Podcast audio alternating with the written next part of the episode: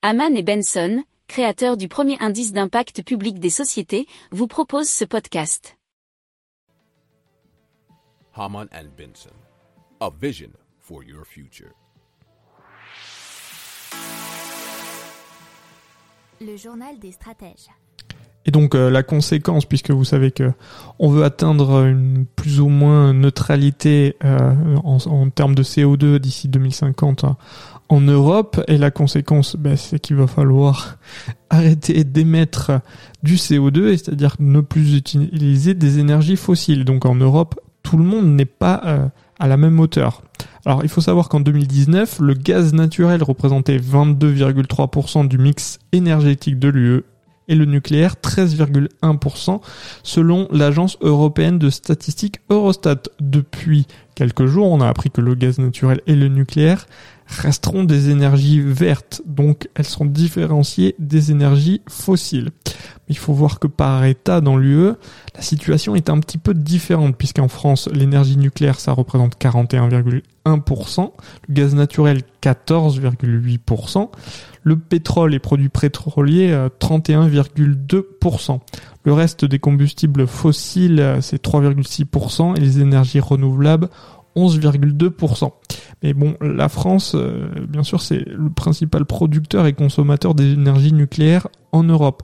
Si on va en Allemagne, par exemple, qui est le plus gros pollueur en termes de CO2 de l'Union, le gaz naturel est représenté à 24,4%, les produits pétroliers 36%, le nucléaire vous voyez que c'est très à la marge avec 6,2%. Les renouvelables sont finalement assez basses puisque c'est 14,6%. Et euh, les combustibles fossiles solides, assez hauts, c'est aux alentours de 20%, 19,6%. En Italie, le gaz naturel, c'est un des principaux consommateurs en Europe, c'est 38,6%.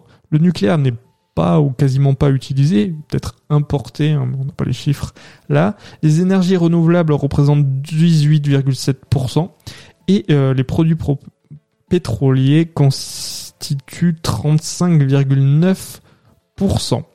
Euh, pour l'Espagne, situation est un peu euh, différente bien sûr de la France, mais elle est semblable aux autres, hein, puisque le nucléaire et le gaz naturel, c'est 11,4% et 20 3,1%. Euh, L'Espagne prévoit euh, d'éliminer le nucléaire d'ici 2035 euh, et les énergies renouvelables représentent environ 13,7% pour l'instant. ce qui est le plus notable chez eux, ce sont les produits pétroliers, hein, parce qu'ils en sont fortement dépendants. 47,2%. Hein.